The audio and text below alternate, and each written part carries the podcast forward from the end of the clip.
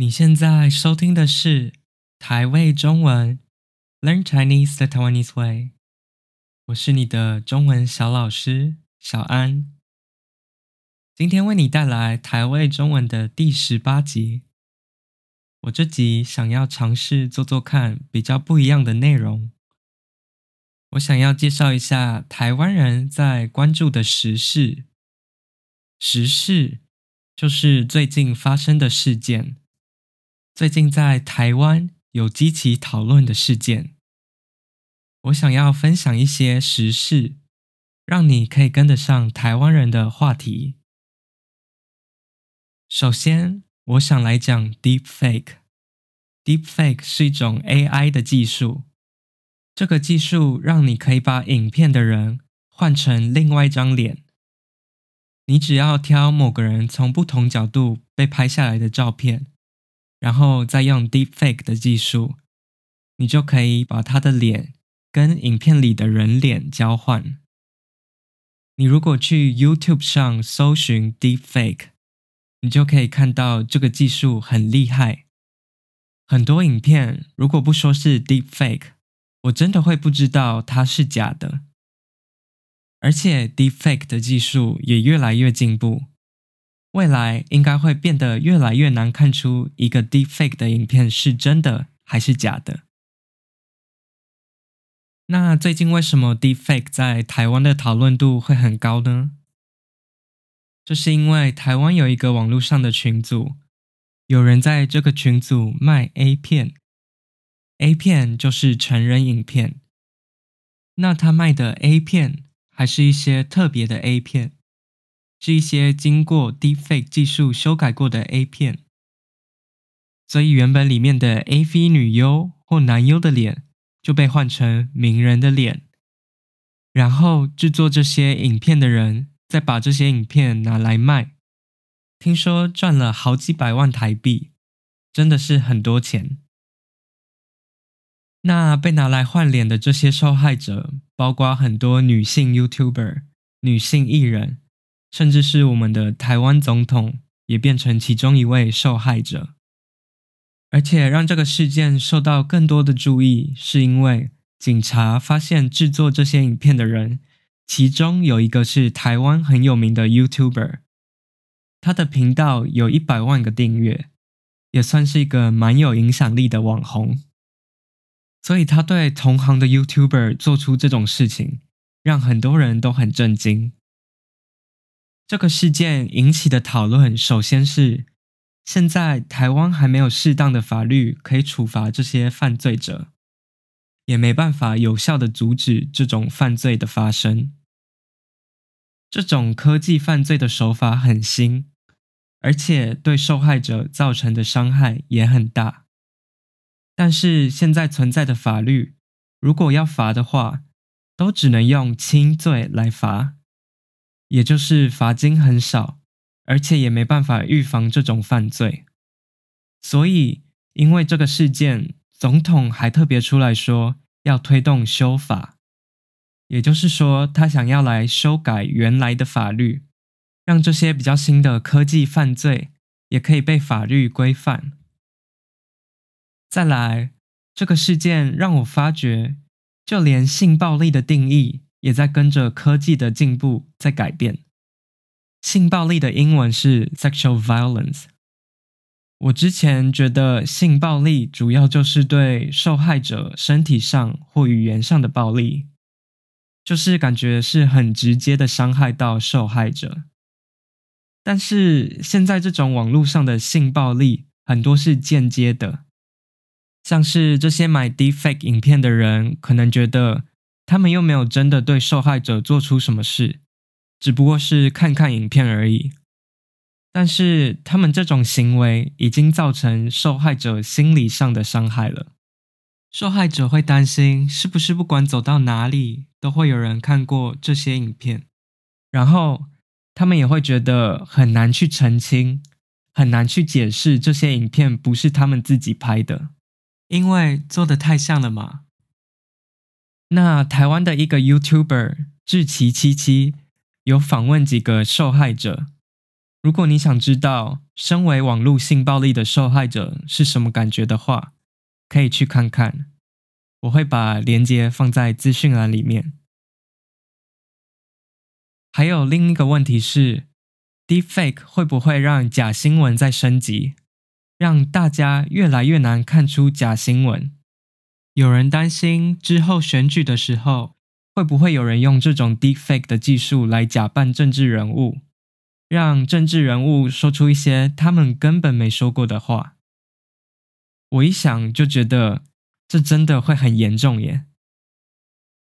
在这个资讯爆炸的时代，在这个资讯量非常大的时代，我们真的要小心的接受资讯。我觉得，在我们选择相信一个讯息之前，我们一定要确认这则讯息的来源是哪里。我们一定要确认这则讯息是不是从一个有公信力、从一个可以让人信任的地方来的。那今天 Deepfake 的话题就先讲到这里，我们来进入下一个时事。最近，台湾举行了一场罢免一位立委的选举，这位立委叫做陈柏惟。我先来解释“立委”跟“罢免”这两个词好了。首先，“立委”是立法委员的简称，英文是 legislator。立法委员是每四年由台湾人民投票选出来的，他们负责立法，也就是修改法律或是创造新的法律。同时，他们也要监督其他的部长，像是国防部长啊，或是外交部长啊。他们要看这些部长有没有在认真做事，或是有没有做错什么事，这就叫做监督。再来是罢免，英文是 recall。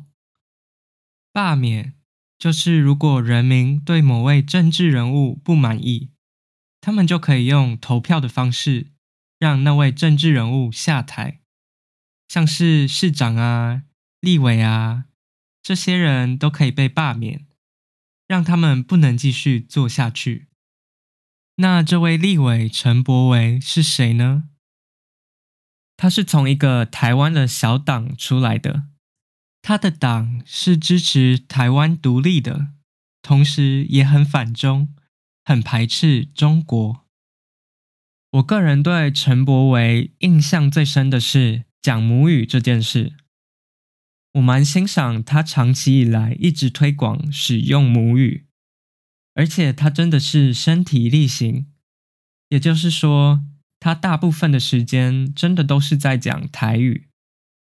你有听我的 Podcast 第六集的话，你应该知道，我很想把台语学好，我也很想把台语传给下一代。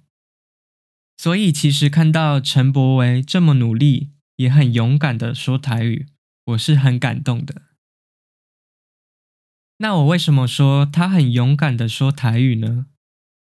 因为过去国民党的政策让台语变得好像是只有没受过教育的人才会讲的语言，是一个很低俗的语言。所以到现在，如果你要在立法院，也就是在立委工作的地方说台语的话，其实大家会觉得很奇怪，大家会觉得为什么不讲中文就好？虽然他在立法院讲台语常常引起争议，但是我觉得做一件新的事本来就会引起很多争议，尤其又跟政治相关。我是觉得，如果台湾真的要保存母语的话，台湾人应该要改变观念，我们应该要觉得，不管在哪里讲自己的母语都是一件很正常的事。不管是在家里还是在立法院这种正式的场合，我们不说中文也没关系。我们说台语、客语、原住民族各族的语言都没关系。我觉得陈柏惟真的有在努力改变这种观念，所以他在这方面是值得被称赞的。那这场立委罢免案的结果是怎样呢？结果是陈柏惟真的被罢免了，但是他还是有出来说，这次不管是当立委，还是这次罢免选举的经验，都让他学到很多，我觉得很有风度。那因为陈柏惟被罢免掉了嘛，现在立委会产生一个空缺，所以接下来又会有一场选举来决定是谁要来补上这个立委的空缺。好啦，以上就是今天的内容，希望你有喜欢。欢迎来跟我说你喜不喜欢这种讲时事的内容。